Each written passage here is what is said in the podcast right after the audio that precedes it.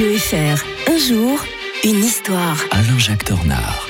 On n'a pas senti la semaine passée avec vous, Alain-Jacques Tornard. Bonjour. Oui, bah moi non plus. Avant de partir en week-end, l'historien de Radio Fribourg nous raconte une dernière histoire. hein. C'est arrivé le 14 euh, septembre 2008, une faillite retentissante, celle de Lehman Brothers. Je sais pas vous, mais euh, j'ai l'impression que c'est hier que ça s'est passé. hein. Bah, très, plus- très actif dans les mémoires. hein. D'autant plus que ces répercussions se font toujours sentir. Mmh. hein.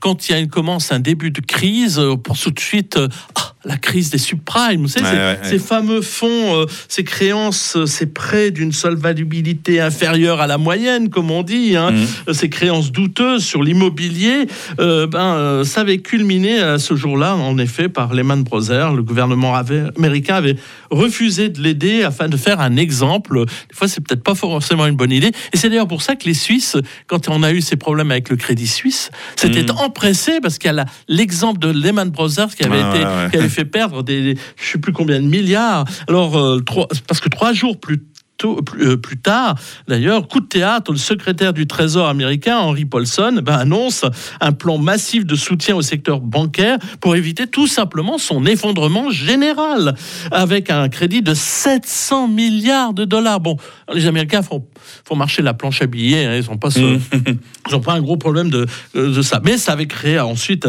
euh, un problème pour toutes les bourses de la planète, euh, partout dans, absolument partout dans, dans le monde.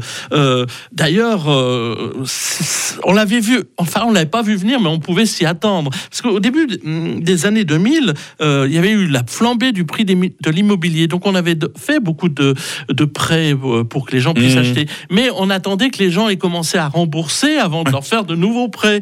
Et puis, euh, bon, ensuite, quand même, il y a eu tous ces problèmes. Le 11 septembre, le pays tombe dans la dépression. C'est ainsi que les banques ont accordé euh, sans précaution des prêts bancaires à taux évolutifs à des ménages américains pauvres et virtuellement insolvables. Et ce qui s'ensuit, une bulle spéculative Mmh. absolument inouïe, car euh, les montants restant remboursés par les débiteurs, eh bien, sont, en sont venus à dépasser la valeur de la maison. Ouais.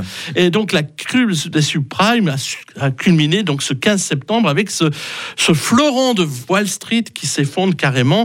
Euh, signons que, soulignons que la croissance économique a été modérément affectée en Asie par contre Ah. et dans les nouveaux pays émergents tels que le Brésil, mais, cette- elle, mais elle s'est effondrée plus durablement aux États-Unis et surtout en Europe. D'où le- le- le- le- ce moment de l'histoire où euh, les autres pays se sont dit qu'ils pouvaient s'unir. Et vous vous souvenez Mhm. qu'on a traité il y a très peu de temps de, des BRICS. Oui, que c'était pas plus tard qu'avant-hier. hein. Exactement. Et donc, euh, voilà, la boucle est bouclée. La semaine prochaine, avec l'historien de Radio Fribourg, nous évoquerons euh, la guerre Iran-Irak. hein, ce sera un retour dans les années 80. L'implacable siège de Paris également dans les années 1870. Et puis un lieu de mémoire à découvrir par chez nous, c'est le sentier euh, de l'abbé Beauvais. Nous serons en Gruyère. Profitez bien de votre week-end, Alain-Jacques Tornard. Oui, visiter la Gruyère. 6h36 sur